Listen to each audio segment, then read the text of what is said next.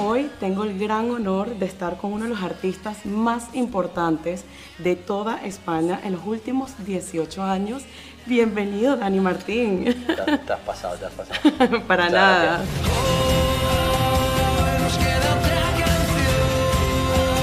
Hablemos de esta última canción, 18. ¿Qué se esconde detrás de esta letra? Bueno, 18 es la banda sonora de, de una gira que se llama Grandes Éxitos y Pequeños Desastres, que consiste en, en reunir todos los éxitos desde el canto del loco hasta mi etapa ahora en solitario. Cuando estábamos eh, ensayando, cuando estábamos eh, buscando el orden de los, de los temas para el show, eh, me salió esta canción, la, la grabé y al principio era como una anécdota, ¿no? Una, una canción para la gira, pero en poco tiempo se convirtió en un, Un éxito.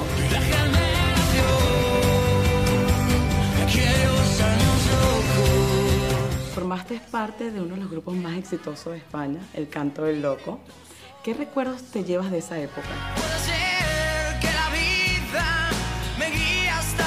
Bueno, el canto del loco para mí es sonreír, es como estar en un parque con tus amigos bebiendo. Es algo que se me ocurrió un día en el año 96 en, en mi casa y, y fui a mi escuela de teatro y le dije a mi compañero Iván que si montábamos una banda.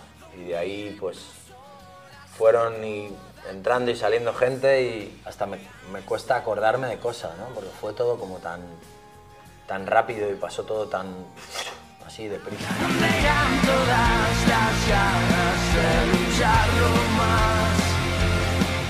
Y háblanos un poco de la experiencia cuando estrenaste La Montaña Rusa en medio de Madrid en un autobús. ¿Cómo fue eso? ¿De quién fue la idea? Bueno, pues la idea fue mía y la desarrollamos entre la gente de Sony y mi oficina. Para mí era como, hay que hacer algo a lo grande, increíble y, y que, se, que se entere todo el mundo de que hoy hemos sacado un disco.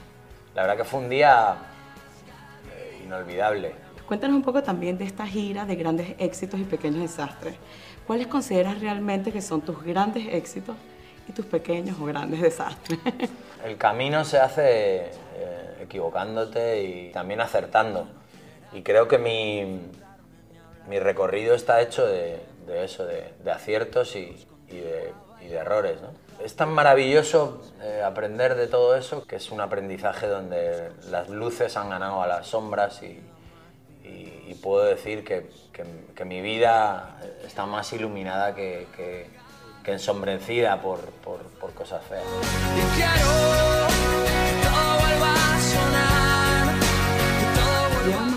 Ocho años cantando en solitario. ¿Cómo describirías un poco la evolución de tus últimos discos en cuestión de sonidos y ritmos? Siempre he hecho lo que me ha salido de, de dentro. Pues el primer disco creo que es un disco muy intimista, que compuse yo solo prácticamente.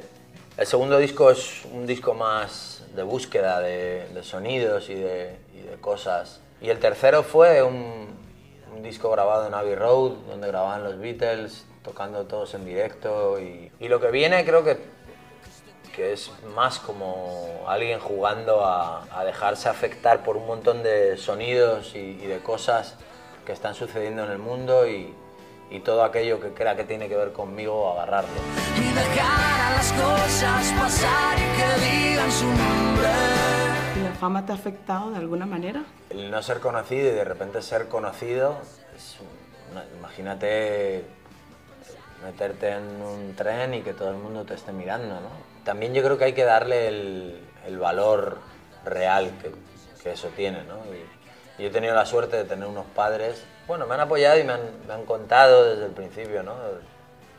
Que hay cosas que son efímeras, que hay cosas que dejan de existir, que lo importante son otras cosas. Y la verdad que para mí lo importante son lo que han conseguido las canciones. O sea, para mí que tú te sientes hoy aquí y me digas, yo viví en España y, yo viví con Puede Ser, con Nada Volver a Ser Como Antes. Con... Para, mí es, para mí eso es lo importante. Te llena.